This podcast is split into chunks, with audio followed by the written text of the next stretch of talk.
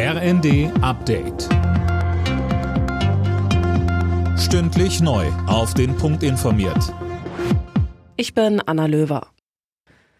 Nur wenige Tage nach dem Abschuss eines mutmaßlichen Spionageballons aus China haben die USA ein weiteres Flugobjekt abgeschossen. Es war nach Angaben des Nationalen Sicherheitsrates des Weißen Hauses über dem Bundesstaat Alaska entdeckt worden und habe eine Gefahr für die zivile Luftfahrt dargestellt, so ein Sprecher. Woher das Objekt kommt, bisher unklar. In der vergangenen Woche hatte ein mutmaßlicher Spionageballon aus China für Aufregung gesorgt. Er wurde ebenfalls abgeschossen. China behauptet, es sei ein Wetterballon gewesen. Unzählige Menschen sind durch die Erdbebenkatastrophe in der Türkei und Syrien obdachlos geworden. Laut UN-Angaben könnten es allein in Syrien mehr als fünf Millionen sein.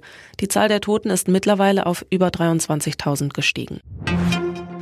Wer auf Briefe oder Pakete wartet, muss sich wohl bald wieder auf Verzögerungen einstellen. Auch die dritte Runde der Tarifverhandlungen bei der Deutschen Post ist gescheitert. Es drohen weitere Streiks. Mehr von Tom Husse. Verdi kündigte eine Urabstimmung über einen Arbeitskampf an. Zuvor hatte die Gewerkschaft das Angebot der Arbeitgeberseite zurückgewiesen.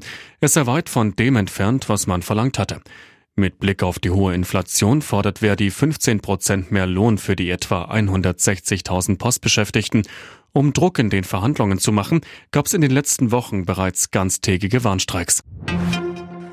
Nach der Corona-Pandemie geht es mit dem Tourismus in Deutschland wieder bergauf. Das Statistische Bundesamt zählte im vergangenen Jahr gut 450 Millionen Übernachtungen von Reisenden aus In- und Ausland.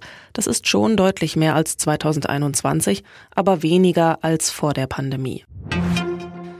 In der Fußball-Bundesliga haben sich Schalke und Wolfsburg mit 0 zu 0 getrennt. Schalke traf zwar zweimal, allerdings aus dem Abseits, und Wolfsburg verschoss einen Elfmeter. Schalke bleibt Tabellenletzter, Wolfsburg siebter. Alle Nachrichten auf rnd.de